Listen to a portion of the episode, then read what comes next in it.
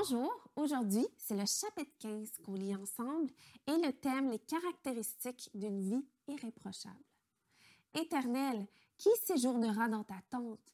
Qui demeurera sur ta montagne sainte? Celui qui marche dans l'intégrité, pratique la justice et dit ce qu'il pense vraiment.